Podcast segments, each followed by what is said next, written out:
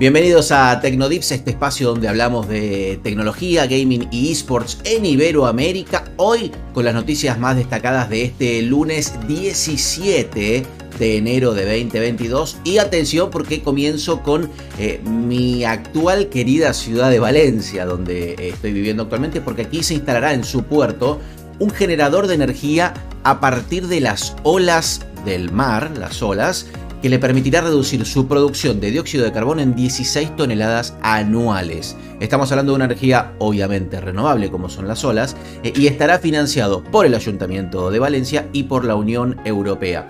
Eh, se espera que funcione a partir de 2023, así que Valencia otra vez eh, al tope en temas de innovación. Segunda noticia, Apple les solicitará a sus empleados en Estados Unidos darse el boost de la vacuna contra el COVID-19 o bien hacerse test diarios eh, si no están vacunados. Además, Google, por su parte, ya se sabía que semanalmente le pide a sus empleados tests antes de ir a las oficinas, así que así están los grandes tecnológicos respecto eh, del COVID. Netflix anunció otro aumento de costo en Estados Unidos, eh, estará subiendo entre 1 y 2 dólares cada uno de los planes. Eh, lo que tenemos que esperar y ver es si eso aplicará en el resto del mundo. Por ahora no. La última de tecnología tiene que ver con el creador del ahora famosísimo juego Wordle, Wordle, como quieran decirle, ese de adivinar las palabras, que el creador eh, que recién ahora, después de varios años, está empezando a ganar dinero con ese juego, eh, afirmó que donará las ganancias de ese juego a eh, un programa de tutoría y mentoría de estudiantes, así que bien por él. Pasamos al mundo de los videojuegos porque God of War salió para PC y superó los 65.000 usuarios simultáneos en Steam, siendo el juego de PlayStation con más usuarios conectados al mismo tiempo, superando a Horizon Zero Dawn. Y eso que todavía no sabemos los números de Epic eh, Store. Así que eh, un éxito sin lugar a dudas. PUBG Mobile tiene nueva actualización que incluye a Spider-Man, como también lo tiene Fortnite con el que se podrá jugar partidas en equipo con el arácnido. Y además hay un nuevo mapa que se llama Secuelas.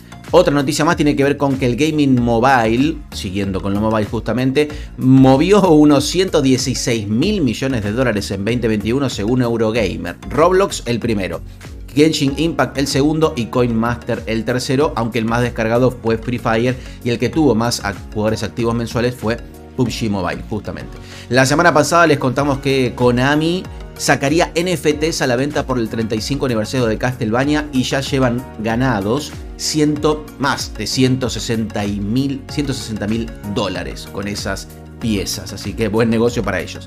Cerramos con esports, como siempre, el clasificatorio latinoamericano del Six Invitational 2022 eh, de Rainbow Six quedó en un escándalo, hubo COVID, suspendieron un equipo y todavía los equipos siguen en Brasil sin saber qué va a pasar. La verdad que muy, muy crítico, denuncian mal las condiciones. Allí está Furious Gaming y Malvinas Gaming, dos equipos argentinos, aparte de un equipo mexicano y brasileño, así que muy complicado.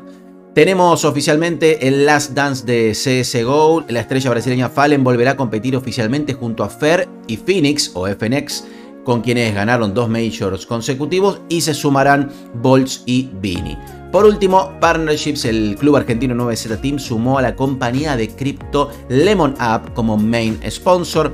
FlightQuest nombró a Mastercard como official financial partner para League of Legends y Excel anunció un acuerdo con JD Esports y su academia se llamará JDXL. Así que hasta aquí las noticias de tecnología, gaming y esports.